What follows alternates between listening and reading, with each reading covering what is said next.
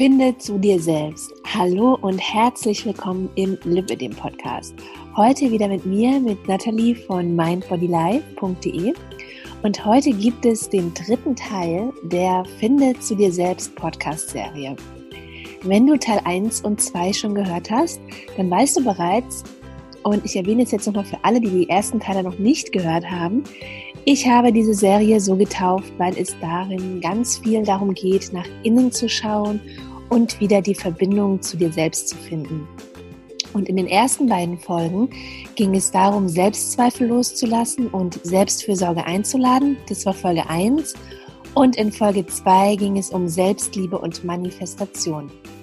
Und heute geht es um das Thema Glaubenssätze. Wenn ich in der Community manchmal die Umfrage mache, welche Themenwelt die Frauen, also euch, so am meisten interessiert, dann steht das Thema Glaubenssatz immer ganz oben. Und aus meiner Sicht zu Recht, denn für mich ist es inzwischen echt ein ganz wichtiger Teil der Lippe dem Selbsthilfe geworden. Und ich würde sogar sagen, einer der wesentlichsten. Und darüber spreche ich heute mit Silja Malo. Und ich freue mich so sehr, dir als Zuhörerin Silja heute vorstellen zu dürfen. Silja ist Coach, Yogalehrerin, Trainerin, Bloggerin und Podcasterin. Und sie begleitet Menschen, die bereit sind, ihr Leben strahlender, glücklicher und gesünder zu gestalten. Und das macht sie in Form von Coachings, Workshops und Yogastunden, aber auch mit ihrem Podcast Radikal Glücklich und auf ihrem Blog Glücksplanet. Und ich habe schon sehr viel mit Silja zusammengearbeitet und liebe ihre Arbeit und ihre Arbeitsweise. Und ich habe sie gebeten, ob sie für meine Zuhörerinnen eine kleine Meditation einspricht. Und das hat sie dann am Ende unseres Gesprächs auch gemacht. Es ist eine Mini-Meditation, mit deren Hilfe du eine gute und liebevolle Energie in dein Leben bringst und negative Gedanken über dich selbst auflösen kannst. Und damit du diese Meditation beliebig oft und unkompliziert machen kannst, hängt sie jetzt nicht direkt am Interview dran, sondern ich stelle sie als separate Folge bereit, die du dann direkt im Anschluss an diese Folge anhören kannst oder auch wann immer du möchtest. Auf jeden Fall, du musst nicht großartig hin und her spulen, sondern kannst direkt reinhören. Und ich möchte Silja dafür auch nochmal ein ganz großes Dankeschön aussprechen, denn das hat sie mir erst nach der Aufnahme gesagt, das ist die erste Meditation in einem Podcast von ihr. Noch nicht mal in ihrem eigenen gibt es bisher eine Meditation von ihr zum jetzigen Zeitpunkt. Also ich fühle mich da sehr geehrt und ihr dürft euch auch sehr geehrt fühlen, denn Celias Meditationen sind immer etwas ganz, ganz Besonderes. Und das wirst du dann auch selbst spüren, wenn du sie machst. Also das lege ich dir wirklich ans Herz. Auch wenn du vielleicht noch nie eine Meditation gemacht hast oder denkst, ach, das ist nichts für mich, mach diese Meditation, weil sie ist wirklich wundervoll. Und äh, bevor es jetzt losgeht mit der Folge, möchte ich dich noch ganz herzlich einladen in meinen kostenfreien Online Self-Care Workshop am 8. März um 20 Uhr. Da gebe ich dir einen Einblick in mein persönliches Lipödem Selbsthilfeprogramm, das in den letzten Jahren entstanden ist und in dem es auch ganz viel um Glaubenssätze gehen wird, aber auch um Selbstliebe, Meditation, Stressreduktion wird ganz groß geschrieben. Äh, es geht aber auch um Ernährung, Anwendungen, ja, und noch einiges mehr. Und ich teile das mit dir ähm, also ich teile mit dir, was ich als hilfreich und wichtig empfinde, was mir besonders gut hilft und gebe auch einige Tipps, wie ich das Ganze dann auch in meinen Alltag einbaue. Ja, weil Theorie und Praxis äh, ist wichtig, dass man das auch miteinander dann verbindet, weil das können ja häufig zwei ganz verschiedene Paar Schuhe sein. Und den Link zur Anmeldung, den findest du in den Show Notes in deiner Podcast-App im Blogartikel zufolge und eben auch auf mindbodylife.de. Dann schaust du einfach in der Navigation unter für dich und dort findest du dann direkt den Workshop. Übrigens findest du dort auch ein brandneues Mini-E-Book mit dem Titel Meine besten Detox-Tipps aus dem Ayurveda. Ich gerade frisch hochgeladen und das hilft mir prima bei der Schmerzreduktion. Jeder Körper ist da anders gestrickt, deswegen möchte ich jetzt nicht sagen, dass es jedem genauso hilft wie mir, aber es lohnt sich auf jeden Fall, das Ganze mal auszuprobieren. Und du kannst es dir kostenlos runterladen. Es gibt also nichts zu verlieren, nur etwas zu gewinnen. So, und jetzt geht's endlich los mit Silja. Hallo, liebe Silja. Ich freue mich sehr auf unser Gespräch jetzt und ich freue mich auch, dass ich meinen Zuhörerinnen das Geschenk machen darf, dass sie dich heute näher kennenlernen dürfen. Oh, ich bin ganz froh, bei dir zu sein. Du weißt ja, ich mag deine Arbeit sehr und finde ganz toll, was du machst. Und ähm, super gerne. Bin sehr gerne zu Gast. Okay, super. Also es geht heute um das Thema Glaubenssätze. Und zwar so sie zu finden, sie aufzulösen und sich selbst auch wieder mehr zu vertrauen und sich ähm, auch selbst zu verzeihen. Denn das könnte ein Bedürfnis sein, nachdem der ein oder andere Glaubenssatz ähm, identifiziert oder aufgelöst wurde. Und für mich ist dieses Thema so in der Lippe dem Selbsthilfe, also das, was wir für uns selbst tun können, inzwischen ähm, das Allerwichtigste geworden, sich mit den eigenen Glaubenssätzen zu beschäftigen. Man könnte sagen, es ist die wichtigste Säule oder nee, nee, könnte ich eigentlich nicht sagen, eher das Fundament. Es ist das Fundament, auf dem dann die Säulen, die Bewegung, manuelle Therapie, Ernährung und so weiter draufstehen. Und ich habe mich jahrelang nicht ums Fundament gekümmert, weil ich das halt nicht besser wusste. Und ich war viel im Außen unterwegs, das kennen bestimmt ganz viele. Im Grunde ging es immer darum, wie kann ich abnehmen, wie kann ich Umfang reduzieren. Und als ich dann zum Ayurveda kam und das auch angetrieben durch, da kann ich abnehmen, da werde ich schlank, die Inder, die zaubern mir alles weg, was nicht passt. Und der Channel wurde mir dann ganz schnell gezogen und ich habe gelernt, dass es eben nicht nur um den Körper geht, sondern um Körper, Geist und Seele. Schwupps hat man dann gleich nicht mehr eine Baustelle, sondern drei. Aber die Hauptessenz, die ich halt aus ähm, dieser intensiven Zeit äh, aus Sri Lanka mitgenommen habe, die lässt sich in vier Worte zusammenfassen und sie passt halt perfekt zum heutigen Thema. Und zwar, das ist, die Materie folgt dem Geist. Und ich will, ja, ich will den Satz jetzt auch gar nicht weiter ausführen oder erläutern, weil das folgende Gespräch erklärt den automatisch wahrscheinlich super gut. Ja, Silja, und deswegen starte ich jetzt auch mit der ersten Frage an dich. Ähm, erstmal was ganz Grundlegendes. Was ist denn für dich eigentlich ein Glaubenssatz? Ja, ich finde ja schon mal ganz spannend, was du gerade gesagt hast und dieses Bild von dem Fundament, was du gemacht hast. Ähm, das, das sehe ich ähnlich. Ich hätte es wahrscheinlich nicht Fundament genannt, aber ich finde, das ist ein schönes Bild, weil das, was wir tun, wenn das in Einklang ist mit dem, was wir glauben und dadurch positiv unterstützt wird, wird es nicht mehr so mühsam, sondern dann gehen uns die Dinge leicht von der Hand und wir finden es total normal und wir machen uns nicht mehr in den Kopf, den wir sonst machen. Und ein Glaubenssatz ist eigentlich alle Wahrheiten, die wir glauben. Also unsere Logik in meiner Welt, ne? also meine mhm. subjektive Sicht darauf ist unsere eigene Logik auf die Welt. Weil wenn wir zwei jetzt auf irgendein Thema, auf eine Obstschale gucken oder so, dann werden wir, und wir beschreiben danach diese Obstschale, werden wir unterschiedliche Dinge beschreiben. Also wir, unsere Wahrnehmung nimmt nicht 100% objektiv wahr, sondern wir haben Verzerrungen und Filter mit denen wir auf uns gucken, in die Welt gucken, auf unsere Geschichte gucken, in unsere Zukunft gucken und die beeinflussen, was wir sehen. Und deshalb ist ein Glaubenssatz wie zum Beispiel Obst ist gesund förderlich, um positiv auf so eine Obstschale zu gucken und danach zu sagen, oh, da war so eine tolle Obstschale, die sah so irre aus. Wenn ich aber, angenommen, du wärst so drauf und ich würde sagen, Obst musste ich früher immer essen in meiner Kindheit und ähm, Obst ist furchtbar Quälerei, dann würde ich sagen, und dann hat die noch da rumstehen gehabt, dieses fiese Obst. Und ich erinnere mich an diese ekelige Kiwi und die Banane hatte braune Stellen. Also ich würde nur das Schlechte sehen. Ja. Und so ist es mit allem. Und deshalb sind Glaubenssätze ein wahnsinnig wichtiger Hebel, wenn es darum geht, uns selber mehr zu lieben, uns zu verzeihen, unser Leben umzubauen. So eine Befreiung, würde ich sagen. Und du würdest auch sagen, also das Beispiel mit der, mit der Obstschale beschreibt ja eigentlich auch schon ganz gut, wie so ein Glaubenssatz entsteht, ne? Ja. Ähm, jetzt im, in einem banaleren Bereich.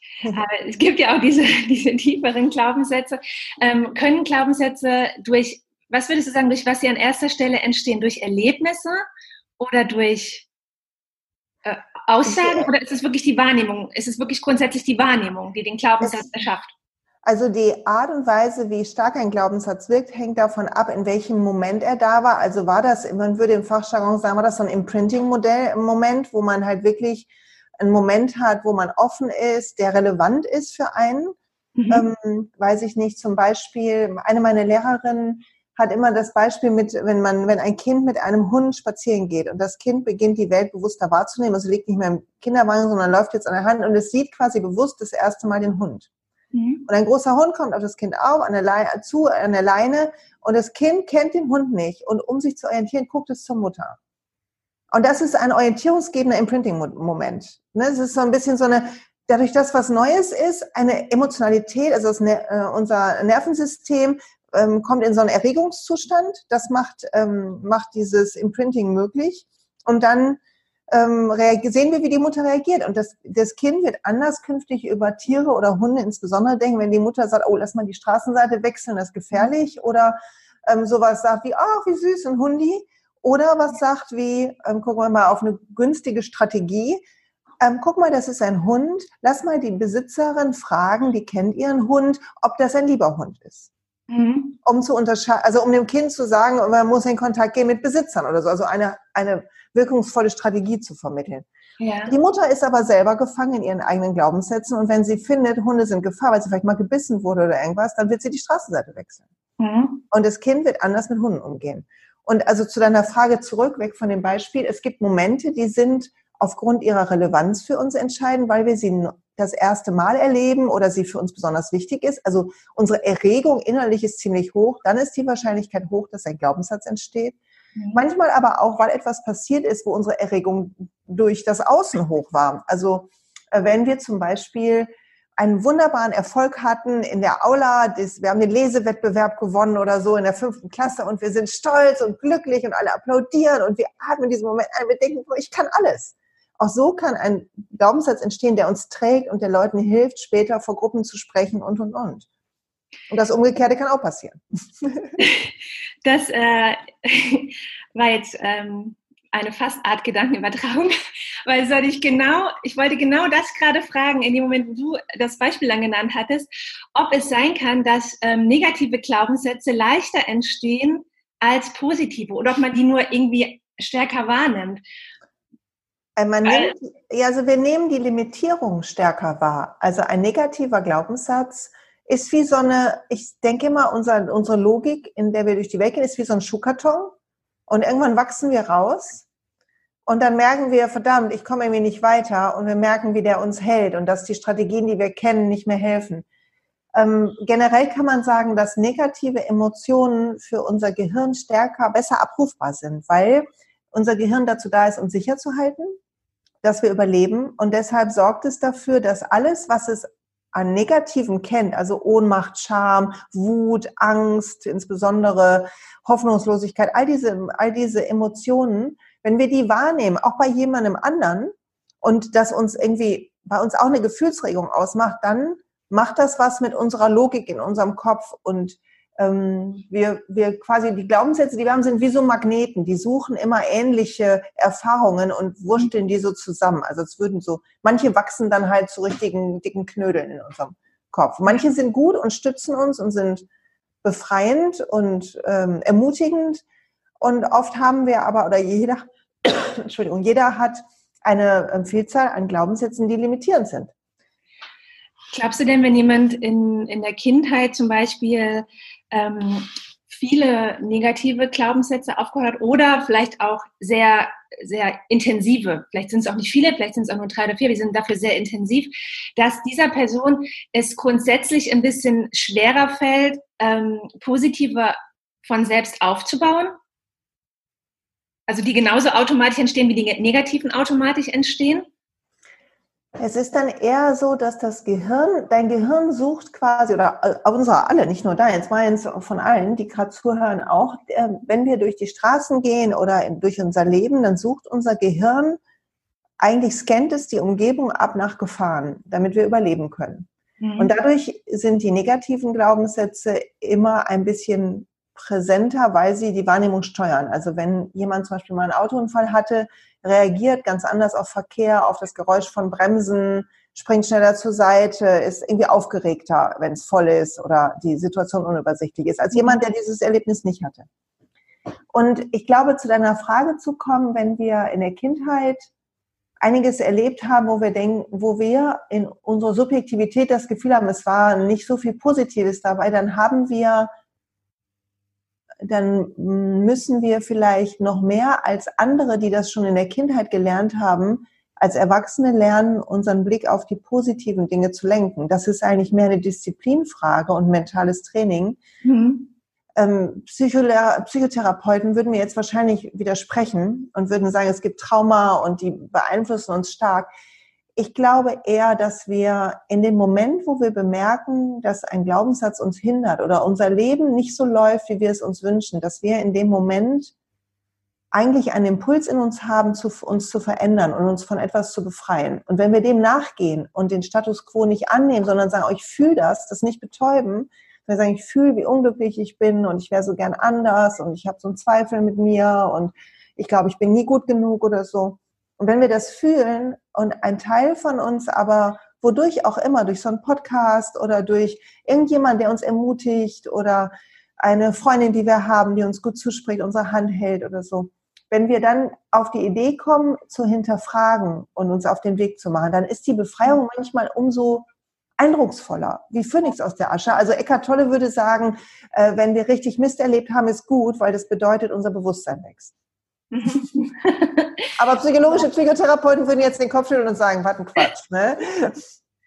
Ja, also ich, ähm, mir fällt da so ein, ein, Beispiel ein aus meiner eigenen Geschichte. Ich, ähm, ich passe das mal kurz zusammen, dann ist es vielleicht auch nochmal noch mal anschaulich für die Zuhörerin. Und ich glaube, du kennst das schon, wir hatten mal drüber gesprochen. Das war damals, ich habe mit fünf Jahren angefangen zu tanzen, bei uns in der Dorfpassnacht. Ne? Und das war ja, wir hatten ja diesen strengen Lehrer. Und ähm, wir haben dann in der Gruppe getanzt, waren dann so acht oder neun Mädels. Und die, die einen Fehler gemacht hat, die musste halt raus. Und nur die anderen durften weiter tanzen und am Ende haben halt nur noch die auf der Bühne gestanden, die halt alles fehlerlos gemacht haben. Und dann ging es aber noch weiter. Dann wurde man, die, die den Fehler gemacht hat, auf die Bühne geholt alleine, musste alleine vortanzen und jedes Mal, wenn ein Fehler gemacht wurde, wurde die Musik ausgemacht und wurde angeschrien und es wurde wieder von vorne die Musik angemacht, solange bis man es dann richtig irgendwann konnte, was sehr schwer war unter diesen Voraussetzungen.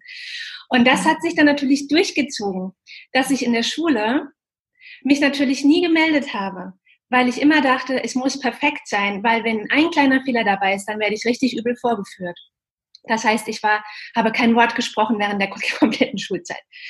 Und also ich hatte immer eine schlechte Mitarbeitsnote, immer, es war nicht, es war einfach eine Angst immer in mir. Und das ist, das ist da entstanden, das ist da, wurde der Keim, der Keim der, der die Saat gesehen sozusagen dafür, ja. Und als ich dann später, Jahre, viele Jahre später, mit Mitte 20 bei einem Fachschulstudium in Gestaltung gemacht habe, und wir wurden durch die Schule geführt und gesagt, und am Ende gibt es eine Prüfung, eine Theorie und ihr müsst was Gestalterisches ausarbeiten und das, was ihr ausarbeitet, das tragt ihr dann vor. Hier in der Aula, da werden 200 Leute eingeladen und ähm, dann tragt ihr das vor. Und dann dachte ich mir, okay, eins, Teil 1 und 2 machst du mit einer 1, Teil 3 wirst du dich verweigern, kriegst du dann eine 6, insgesamt hast du ein gutes Mittelmaß. Ne? Das machst du auf gar keinen Fall. Dann habe ich es gemacht. Dann habe ich den Vortrag gemacht und ich bin vorher gestorben, tausend Tode durchlaufen. Und dann bei der Bewertung, es war eine Jury von fünf Leuten, bei der Bewertung sagte dann die Jury zu mir nachher, nachher als wir die Noten bekommen haben, du warst ähm, die zweitbeste, weil du so eine sympathische Vortragsart hattest und besonders die Männer fanden in der Jury fanden dich sehr charmant. Das war ja jetzt was, was für mich komplett ausgeschlossen war, wo ich niemals dran gedacht hätte. Ich dachte, es wäre die Hölle auf Erden, alle fanden es schrecklich. Und das, so eine Aussage könnte mich doch jetzt tragen über die nächsten Jahre. Dass das, das, das war so ein Publikum, das war ein Fachpublikum, dass ich dieses, dieses, dieses Feedback bekommen habe. Das hat mich aber nicht getragen. Das hat mich gefreut, es ist mir hängen geblieben. Ich weiß es jetzt noch zehn Jahre später. Aber es hat mir nicht den Mut gegeben, auf weiteren Veranstaltungen selbstbewusst zu sprechen. Das ja kommt jetzt erst langsam, wo ich halt dann an die, wo ich angefangen habe mit der Glaubenssatzarbeit. Ja, und das ist auch normal, weil dein Gehirn, also es hat, unser Gehirn will, dass wir überleben. Und stell dir vor, du würdest einmal lernen irgendwie, dass wenn du über die Straße gehst, du links, rechts gucken musst, weil ein Auto ganz schnell kam. Mhm. Und dann kommt mal einmal kein Auto und beim nächsten Mal rennst du wieder einfach drüber. Das ist ja das Gleiche, ne? Also dein ja. Gehirn hat gelernt, diese ja. Bühne ist Gefahr. Ähm, da, da passiert was Schlimmes, mir geht es nicht gut, Stresslevel steigt. Und diese Verknüpfung ist natürlich stärker als eine positive. Was wir tun können, ist, also eigentlich gibt es immer hier zwei Wege, wenn wir das haben. Einmal kann man natürlich in Coachings oder Therapien diesen, die Ursprungsprägung aufarbeiten und verändern und, und die Stärken aktivieren, weil verrückterweise du ja das eine Zeit mitgemacht hast und trotzdem, auch wenn es dir in der Schulzeit nicht gut getan hat, es wahrscheinlich Momente gab, wo du trotzdem stolz auf dich warst oder sowas hattest, wie jetzt habe ich es dem gezeigt oder, oder sowas. Die vergessen wir nur leider in der Retrospektive. die werden irgendwie ähm, getilgt, würde man mhm. sagen damit halt dieses Gefahrenprogramm laufen kann. Und du kannst jetzt entweder das aufarbeiten und dich erinnern wieder an die Stärken. Das ist sehr machtvoll. Das, ähm, ähm, das kennst du, ähm, wie die Arbeit funktioniert. Was wir aber auch machen können, ist uns desensibilisieren. Das ist wie, bei der, wie beim Heuschnupfen. Also du kannst, wenn du immer wieder beginnst zu sprechen, so wie du ja jetzt mittlerweile offensichtlich mit einem Podcast die Angst vorm Sprechen ein bisschen verloren hast, ne, würde ich sagen, das klappt ja ganz gut, ja. kannst du beginnen, dich da immer mehr rauszuwagen. Und dann hilft es oft, wenn wir merken, tausend Tode zu sterben, beim nächsten Mal, wenn, wenn, wenn wir in eine Situation müssen von der Aula, ist es ein ganz klein bisschen nicht mehr so schlimm.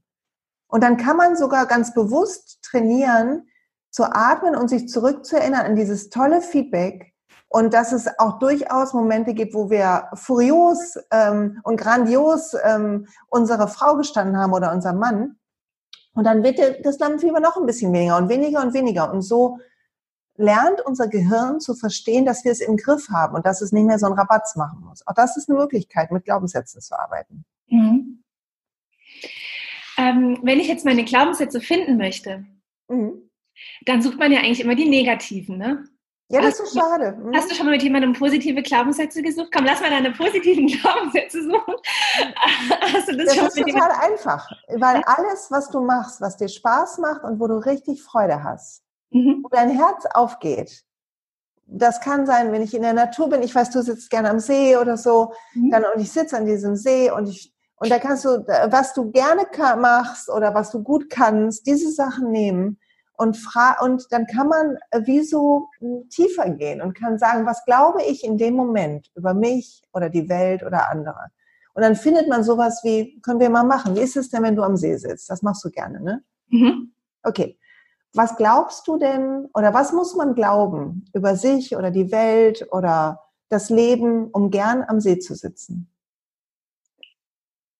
Ähm, wie einfach alles sein kann. Wie ja. einfach alles sein kann. Ja, wie schön. sein kann. Gehen, lass uns noch einen Schritt innerlich so nach innen gehen und mal gucken, und was muss man wissen über das Leben oder sich oder andere, um glauben zu können, dass alles so einfach sein kann?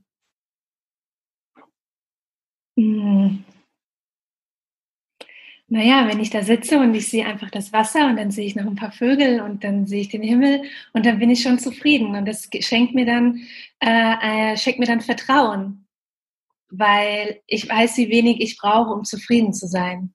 Guck mal, wie schön.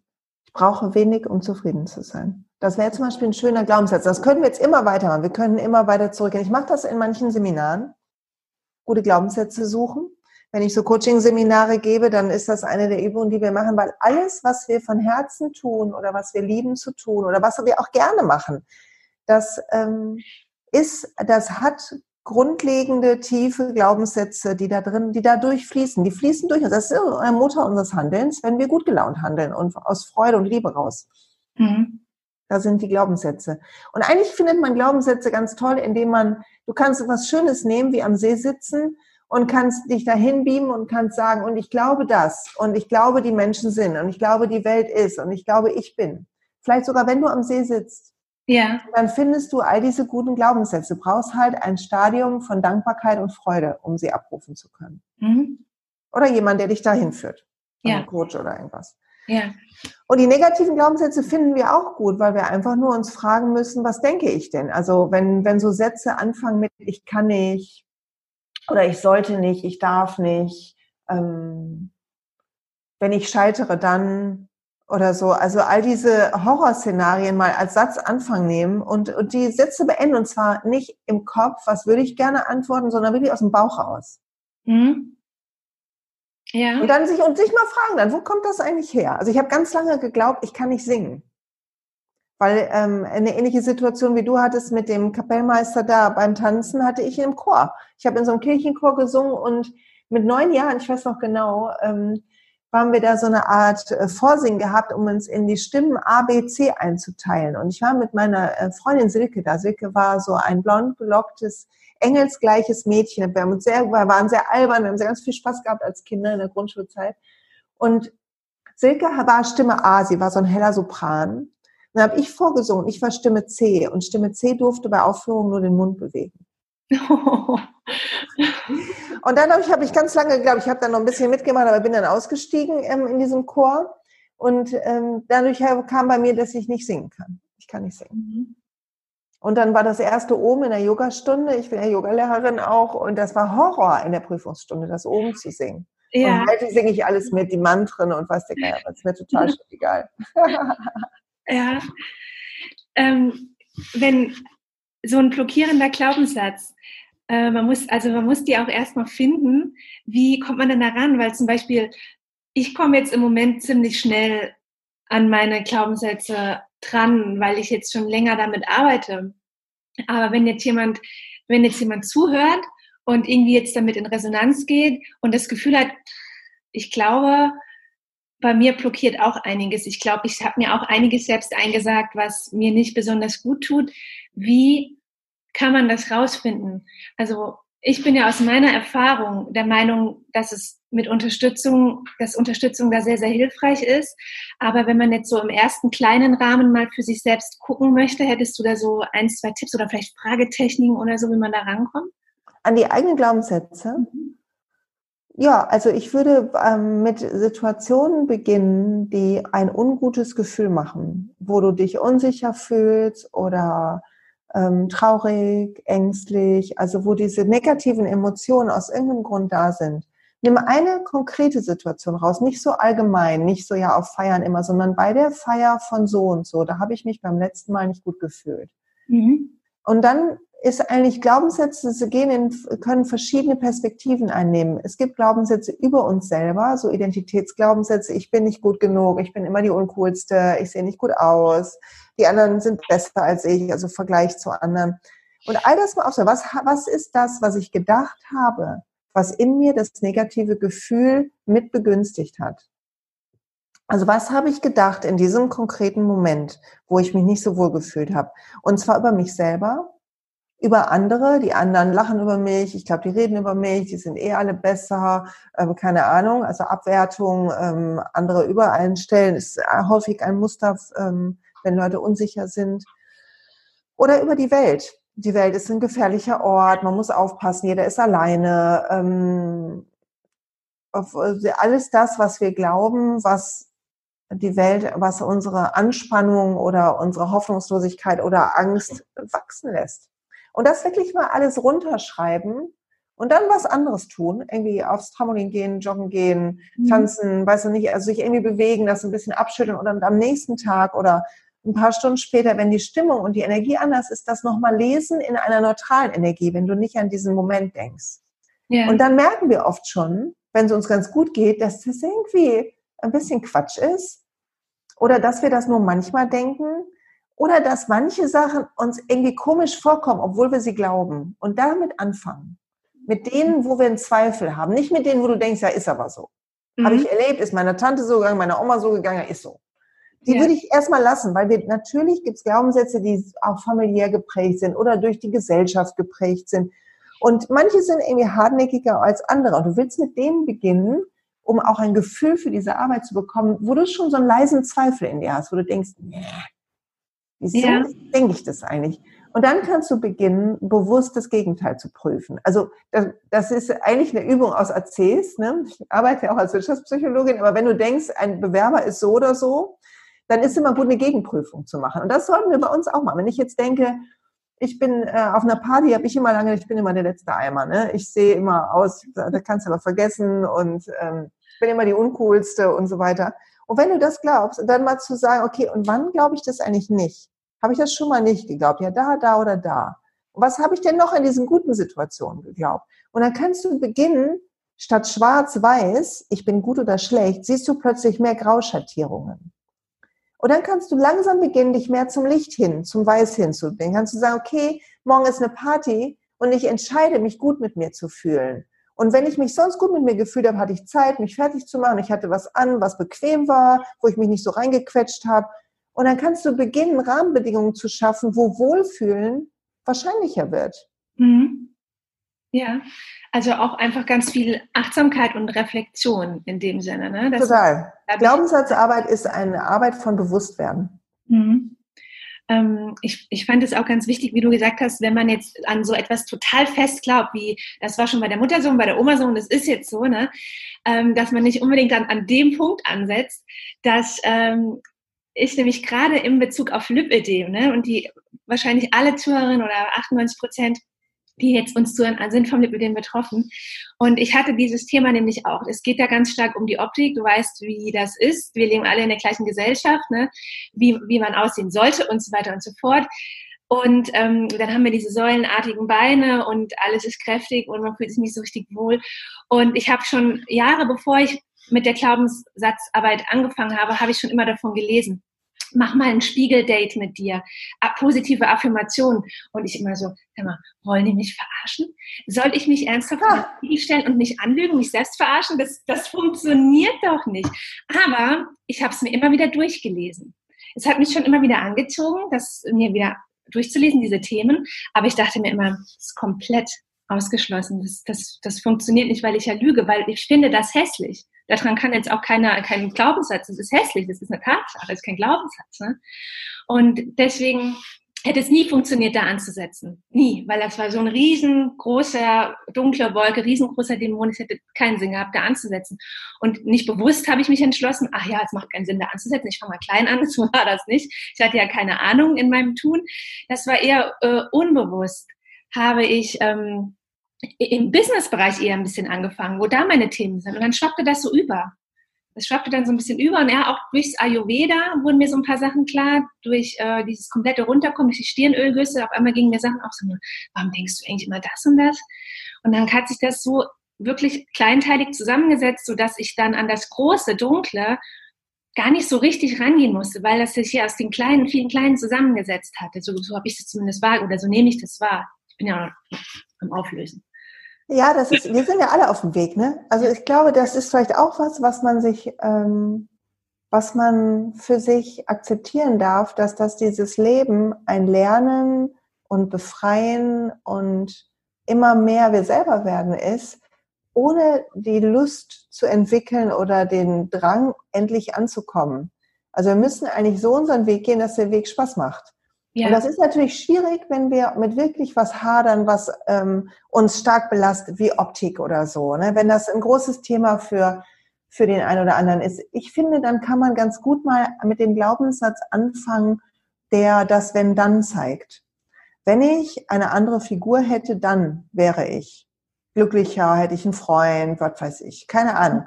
Das mal runterzuschreiben, was man meint, was alles an dem Thema Optik liegt.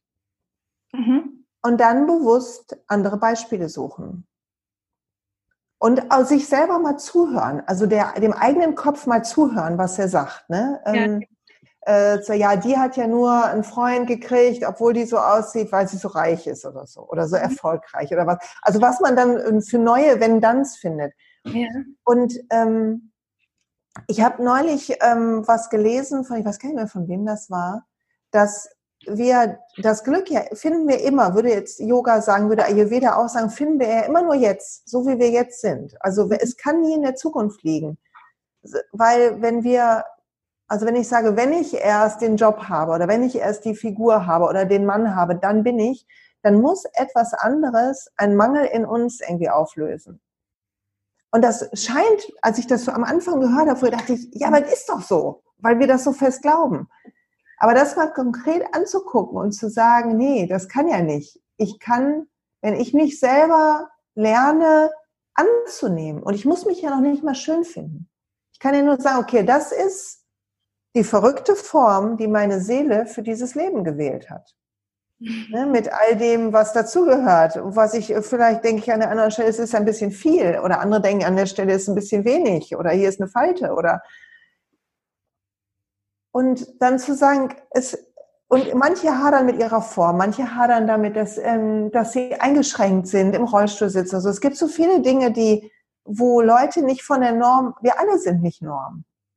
Auch wenn es so wirkt manchmal von außen. Und wenn wir aber uns an ein Wenn-Dann klammern, dann, dann ist das Glück immer nur in der Zukunft und nie jetzt. Mhm. Und das zu entschlüsseln, das liegt an den Glaubenssätzen, die wir denken, und die wir bauen, wo wir denken, so funktioniert Glück. Und dann können wir beginnen gegen. Also es gibt ganz viele unglückliche, dünne Leute, weiß ich genau, weil ich coach die auch. ne, also das ist irgendwie, es gibt keinen Garant. Und wir alle haben irgendein oder mehrere Päckchen gekriegt zu tragen und das sorgt dafür, dass wir uns mit uns beschäftigen unseren Weg gehen. Du würdest die Arbeit nicht machen und hättest keinen Stirnguss gemacht oder dich mit deinen Glaubenssätzen beschäftigt, wenn nicht in dir etwas unglücklich gewesen wäre. Mhm. Also Unglück ist ein Motor um für Evolution, für Entfaltung. Ja. Das habe ich noch nie gesehen. ähm, ich finde, ähm, bei, diesen, bei diesen recht starken, äh, festen Glaubenssätzen, da ist es ja auch häufig so, dass man, dass man die immer weiter verankert, weil man sich ja immer ähm, auch wieder selbst, weil man immer nach so einem ähnlichen Muster handelt, das einem den eigenen Glaubenssatz immer wieder bestätigt. Also ja. fällt jetzt ein Beispiel ein, das ich jetzt, jetzt in dem Moment nicht ausführen möchte, aber ähm, dass man etwas tut, und man und es fühlt sich eigentlich sowieso schlecht an, aber macht es immer wieder. Man müsste es aber nicht. Es ist eine freie Entscheidung. Es ist jetzt kein nicht, nicht ist das Schicksal, sondern es ist eine freie Entscheidung, es immer wieder zu tun. Und durch dieses Tun bestätigt man sich immer wieder. Na, ich wusste ja sowieso, bei mir läuft das immer so und so oder ich ziehe immer die und die an oder sowas. Ne? Und ähm, wenn wenn der Glaubenssatz entdeckt ist und der Glaubenssatz aufgelöst ist, hat man dann auch noch die Arbeit, das Muster zu stoppen weg oder wächst dann äh, eh kein Unkraut mehr nach? ähm, an, an, anderen Stellen. Das Unkraut wächst plötzlich auf der anderen Seite vom Zaun und man denkt, verdammt, wie kam das dahin? Also das kenne ich das zumindest. Manche Sachen verschwinden auch ganz und ganz plötzlich. Also ähm, das kennt bestimmt jeder, dass ähm, manche Leute haben so eine ganz tiefe Einsicht, weil sie vielleicht krank werden oder jemanden in der Familie passiert das oft aus durch was Schlimmes. Mhm gibt so eine ganz, ganz tiefe Einsicht über das Leben und so, so, so geht es nicht weiter. In einem, in einem fast ähm, ja so einen erweckenden Ruf. Und die ändern dann ihr ganzes Leben und es scheint mühelos. Das gibt's schon mal, dass es so eine tiefe Einsicht gibt. Aber für die meisten von uns und in den meisten Fällen ist Veränderung von, von Verhalten, hat was von steter Tropfen, hüllt den Stein. Und das ist ja logisch, dass wir uns selber so sabotieren, weil einmal unser Gehirn will, dass wir Recht behalten. Und es gibt die meisten von uns, die meisten Menschen, also wenn ihr jetzt so einen Podcast hört, ist ja schon, gehört ja schon zu den paar Prozent in der Welt, die sich mit sich beschäftigen und Lust haben, ihr Leben selbst in die Hand zu nehmen. Mhm. Die meisten von uns hören sich ja gar nicht zu. Und wir neigen dazu, uns irrational die Schuld zu geben für irgendwelche Sachen oder die Schuld außen zu suchen, in so einem Opferzustand zu sein. Wieso habe ich diese Krankheit bekommen? Wieso sehe ich so aus? Wieso habe ich diesen Job, diesen Mann, diese Familie? Wieso habe ich diesen Vater oder diese Mutter gekriegt? Und dann suhlen wir uns da drin. Und dann bestätigen wir uns all das in unserem Leben, was wir meinen, also all die Vendanz. Mit mhm. dieser Kindheit kann ja nur so und so. Oder ne, mit der Krankheit wird ja sowieso nie das und das. Und das, das machen wir, haben dann unbewusste Verhaltensmuster, die laufen. Und wenn wir uns selber würden filmen lassen und würden danach uns den Film angucken, in einem Moment, wo wir entspannt sind, wieder uns gut geht, würden wir denken, wieso verhalte ich mich da so beklagt? Aber das machen wir trotzdem. Und dann kommt ja noch dazu erschwerend hinzu, dass wir, ähm, wenn wir so ein Verhaltensmuster haben, was nicht gut ist, wir nicht nur unseren Glaubenssatz bestätigen, sondern auch bestätigen, also einen neuen Grund haben, uns selber fertig zu machen. Also ähm, wer jetzt zum Beispiel sagt, ich möchte gerne abnehmen, der möchte keine Chips mehr essen, vielleicht abends auf der Couch. Und dann ähm, habe ich aber das, das Chips-Essen abends auf der Couch ist ja schon, hat ja schon einen Grund. Das ist nicht nur Selbstsabotage, sondern ich möchte abnehmen, um endlich liebenswert zu sein. Und wenn ich Chips esse, fühle ich mich ein bisschen getröstet, weil Essen erinnert mich an meine Kindheit und gibt mir ein Gefühl von Geborgenheit. So ist bei ganz vielen so. So mhm. Übergewicht ist oft ein Schutz und ein ähm, äh, sich selber Geborgenheit schenken wollen. Ja.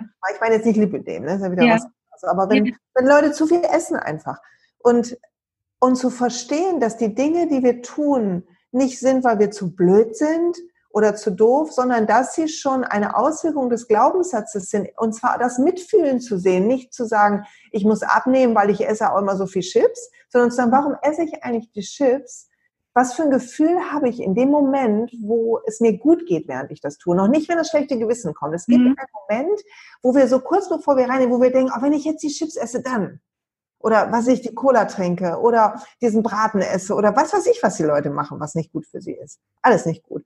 und dann, ähm, und in dem Moment aber, wo ich das esse und rieche, einen Moment lang entspannt sich was in mir. Und das zu verstehen und zu sagen, okay, was kann ich sonst tun über den Tag, damit ich entspannter bin und mich wohlfühle mit mir und mich geborgen fühle, sodass ich abends das Bedürfnis nach dieser Kompensation nicht mehr habe. Mhm. Weil ansonsten esse ich die Chips und danach mache ich mich fertig und am nächsten Morgen wache ich auf und ich bin in einem Kreislauf nach unten und bin, mir geht's immer schlechter und ich fühle mich immer döver und ich immer mehr habe ich Hoffnungslosigkeit, dass ich es nicht in den Griff kriege. Und das ist auch ein chemischer Cocktail in unserem Kopf aus Cortisol und anderen ähm, fehlenden Glückshormonen, der dann da abgeht. Ja, also das so aufzudröseln, ähm, finde ich auch noch wichtig, dass wenn du so, wenn du den Glaubenssatz mal am Schopf gepackt hast, ja, und wenn du ihn aufgelöst hast, also das heißt, du bist den Prozess durch, und dann finde ich es aber wichtig, dass man dieses vorherige Handeln sich so aufdröselt, weil dann, zumindest bei mir ist es so, vielleicht ist es nicht bei allen so, ähm, kommt nämlich die nächste kleine Baustelle, dann kann ich, denke ich mir auf einmal so, boah, und das hast du selbst dir jetzt über so viele Jahre angetan, so immer wieder dir gegenüber zu handeln. Und dann komme ich in die Schleife rein, dass ich mir das dann nicht verzeihen kann. Dass ich dann ja. daran festhänge und denke mir, boah, warum? Und, und, dann, dann bin ich da drin. Wenn ich mir das jetzt aber so aufdrösel, bin ich schon mal ein Schrittchen näher und kann das, kann mich selbst besser mehr verstehen und mir selbst mit mehr Verständnis entgegentreten. Ja? Und auch das ist ein Muster. Auch das ist ein Muster, zu sagen, wenn ich etwas, eigentlich müsstest du ja einen Champagner aufmachen, falls du Alkohol trinkst, durch die, durch die Bude tanzen und sagen, boah, krass, Entschuldigung, gerade habe ich einen Blog, den ich seit zehn Jahren mit mir rumschleppe, endlich gelöst. Ich gebe ja. heute eine Party, ich lade alle Freunde ein. Es gibt jede Menge grüne Smoothies zu trinken und wir machen irgendwie eine Polonaise durch den ganzen Ort. Weil das so geil ist. Und ja. Konfetti wird regnen über mich. Das machen wir aber nicht. Wir machen uns fertig. Und auch das ist ein Muster. Das ist das alte Muster, von ähm, kritisch sein über sich selber, von wenn dann, wenn ich es früher gewusst hätte, wäre mein Leben besser geworden, ja. in einer neuen Form. Und das zu sehen, sich und jeden Moment, wo wir uns dabei ertappen, dass wir uns Gedanken machen, die uns ungute Gefühle machen, jeden Moment, wo wir uns bei Sorgen ertappen oder bei ähm, weiß ich nicht, übersteigerte Mitgefühl auch zu anderen. Entschuldigung, dass ich das auch noch sage, ne? passt nicht ganz zum Thema, aber ach, meiner Freundin, der geht's gerade so schlecht und wenn die, Mann, ich mache mir so Sorgen um die, auch das, das tut alles nicht gut. Es hilft der Freundin nicht oder es hilft uns bei uns selber nicht. Also mhm. uns immer, wenn du merkst, du denkst was, was du, wo du merkst, du kommst in eine Anspannung, in den kritischen Blick auf dich oder die Welt, zu merken, oh, ich glaube, hier ist wieder Muster. Weil eigentlich unsere Grund, es wird so ein bisschen esoterisch, Achtung, unser Grundenergie ist eigentlich Freude und Liebe. Das ist unser natürlicher Zustand. Darum ist es dann so schwerelos. Alles geht uns leicht von der Hand. Wir lieben die Welt, wir wollen alle umarmen. Das ist das Stadium, was wir immer wieder suchen müssen. Mhm. So einfach so schwer. Du hast ja auch zum, also wir könnten jetzt wahrscheinlich auch noch mal eine, Stunde reden über, wie kann ich mir selbst verzeihen. Aber das wird jetzt auch den Rahmen sprengen, weil du hast dazu auch schon mal eine Podcast-Folge aufgenommen, erinnere ich mich. Ja. Und, ne? und die äh, werde ich auch hier drunter mal verlinken und dann können alle, die jetzt gerade zuhören, sich da noch mal tiefer weiter reinhören. Weil ich finde, Sehr gerne. Ja, ich äh, weiß jetzt gar nicht, muss, müsste nachgucken, welche Folge das war, aber du, äh, vielleicht hast du einen guten Blick darauf, sonst sagst du mir Bescheid. Dann ja, ich, ich habe einen guten Blick auf deine Folgen. ich finde das schnell raus.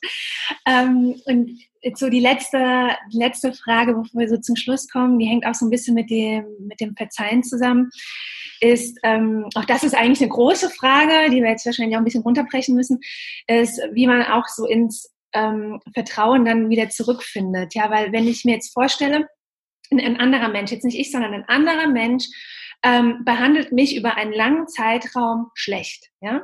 Immer wieder behandelt er mich schlecht, immer wieder sagt er negative Dinge zu mir und auf einmal sagt er zu mir, so, und ab jetzt behandle ich dich immer mit Liebe, mit Wertschätzung und zu deinem Besten. kann sein, dass ich dem jetzt nicht sofort vertraue, nachdem er mich fünf oder zehn Jahre anders behandelt hat. Das können mir jetzt schwerfallen, ja. Und genauso fällt mir es ja auch schwer, wenn ich mir selbst jetzt auf einmal sage, ne, jetzt, ich mache jetzt, ich behandle mich jetzt anders, ich bin mir gegenüber wertschätzend, ich Selbstliebe und so weiter. Ich habe das jetzt verstanden, aber das System hat ja von mir über so viele Jahre eine andere Information bekommen und ja, kann, glaube ich, nicht sofort, ne, sich umswitchen. Ja, das, ähm, das System vermisst den Bio, ähm, ähm, den Hormoncocktail wie so ein Entzug. Also in dem Moment, wo du dich mehr entspannst, wird das, äh, wird dein Kopf und dein Nervensystem äh, versuchen, wie verrückt, neue negative Gedanken zu produzieren.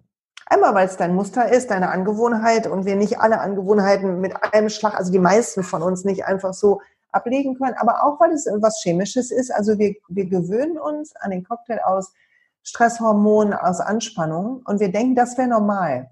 Sodass wir denken, ja, wenn jetzt alles Friede, Freude, Eierkuchen ist, das wäre ja langweilig, sagen dann die Leute. Oder dir geht's wohl zu gut.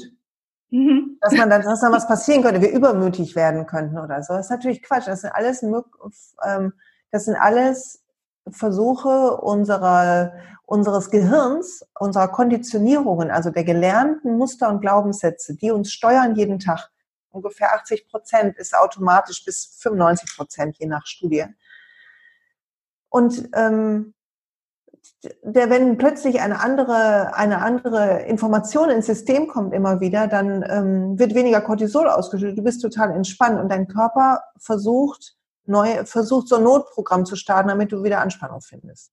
Das muss man ein bisschen aushalten und durchatmen und bemerken, sagen, ach guck mal, jetzt will ich mir ganz viel Sorgen machen über Australien oder so. Dabei hilft es keinem. Ist super, wenn man über Australien nachdenkt und äh, die Buschfeuer schlimm findet und so und dann spendet Leute, betet, schickt eure positive Energie dahin. Aber es bringt keinem was, wenn wir alle heulend am Stammtisch sitzen. Mhm. Im Gegenteil. Vor lauter Kompensation, weil gestern Abend so Schitte war, müssen wir morgens uns was Neues kaufen oder so und produzieren mehr CO2.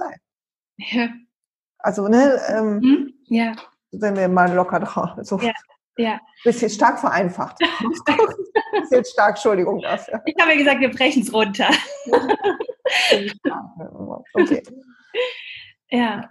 Also das ist das zu verstehen und zu verstehen, dass es nicht bedeutet, wenn wir dann wieder uns in einem, wenn wir uns wieder anspannen oder hetzen oder äh, uns selber runterziehen, dass es nicht bedeutet, wir schaffen es nicht mit der Selbstliebe, sondern dass es bedeutet, wir haben nur ein Stück zu gehen. Mhm. Und dass es okay ist, dass wir haben das ganze Leben Zeit. Ja.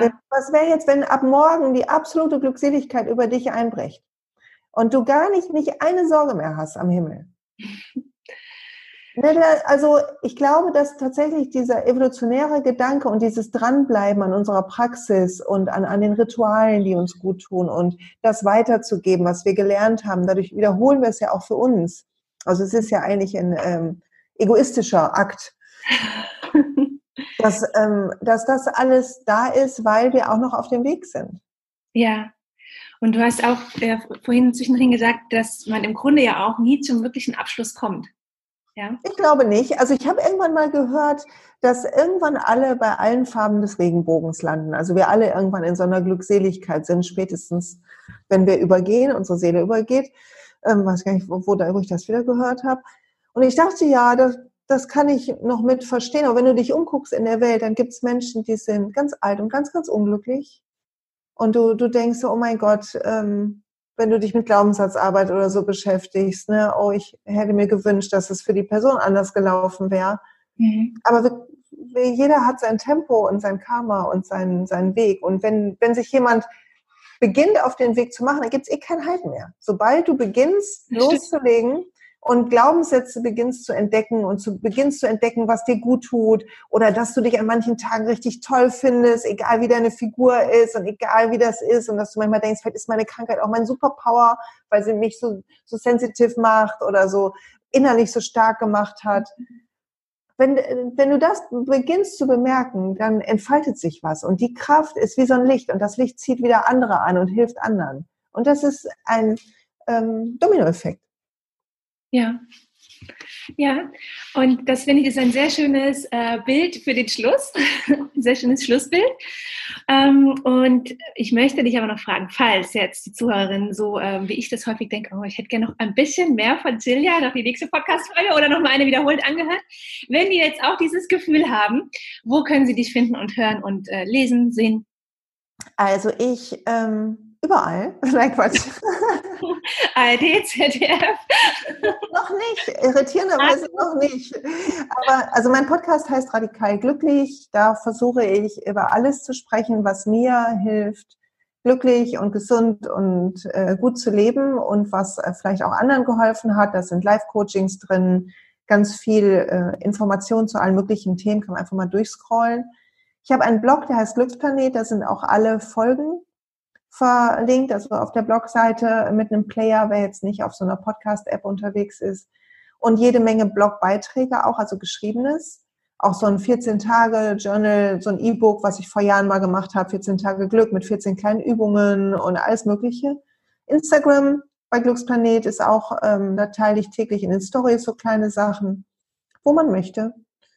Ich habe noch eine Seite Silja Malo, da sind so dann die Arbeitsangebote. Ne? Also wer zu einem Seminar kommen will oder zum Yoga-Coaching-Workshop oder ein Coaching bei mir will, der findet das dort. Aber die ganzen Social-Media-Sachen, die gratis sind, alle unter Glücksplanet oder radikal glücklich. Okay, und wir machen jetzt ja gleich eine kleine Meditation und wer, wem das gut gefällt, für den hast du ja auch noch etwas. Ja, ich habe aufgenommen letztes Jahr, weil ich das gehört habe von einigen, dass ähm, ihnen meine Meditationen gut tun. Und ich habe zwar welche auch auf YouTube und so, aber da ist Ton und so weiter. Es ist keine Musik im Hintergrund und ja, so laienhaft etwas vielleicht noch aufgenommen. Und deshalb habe ich äh, mit einem äh, Tonfachmann Meditation aufgenommen und die wird es im Februar zu, kann man die runterladen gegen eine kleine Gebühr, gegen einen Unkostenbeitrag. Fein. Werde ich dann auf jeden Fall hier drunter auch verlinken. Oh, du bist ganz lieb, danke. Und ähm, ja, es gibt jetzt eine ähm, Meditation, die nicht sofort in dieser Folge kommt, nur dass ihr da Bescheid wisst, sondern es wird die nächste Folge sein, die ihr jetzt aber sofort hören könnt. Ich lade das gleichzeitig hoch. Ähm, einfach deswegen, ähm, weil ihr habt dann davor und danach kein Blabla, sondern könnt euch voll und ganz auf die Meditation äh, konzentrieren. Und ich kann mir vorstellen, dass ihr das noch ein paar Mal öfter anhören wollt, dann müsst ihr auch nicht rumspulen, sondern könnt ihr auch mehr drücken, dann geht ihr direkt an. so, vorgedacht für die Zuhörerinnen und ähm, dann, ja, wir zwei starten jetzt mit der Meditation. Ach genau, es wird gehen um folgende Themen. Ähm, ich bin nicht gut genug, ähm, ich bin weniger wert, ich bin nicht liebenswert genug. In dieser Themenwelt werden wir uns jetzt befinden. Ich wünsche dir ganz, ganz viel Freude bei der Meditation. Es ist also wirklich die nächste Podcast-Folge. Du bist jetzt gerade in der Folge 101 zum Thema Glaubenssätze und es ist einfach die nächste Folge 102. Da kannst du dir die Meditation anhören. Ja, und wenn du jetzt so nach den ersten drei Folgen äh, dieser kleinen ähm, Serie hier, dieser fünfteiligen Serie, spürst, dass diese Themenwelten ähm, ja irgendwie für dich auch voll gut passen und hilfreich für dich sind und du damit in Resonanz gehst, dann äh, lade ich dich ein in meinen kostenfreien Workshop am 8. März, in dem ich noch mehr darüber erzähle und noch mehr darüber spreche, wie ich das Ganze in mein Leben integriert habe, wie mein Lippe dem Selbsthilfeprogramm aussieht und ähm, ja, wie auch ich dich dabei unterstützen kann. Also herzliche Einladung, 8. März um 20 Uhr. Es wird auch eine Aufzeichnung geben. Also wenn du nicht daran teilnehmen kannst, melde dich trotzdem an, weil du bekommst dann die Aufzeichnung des Workshops zugeschickt.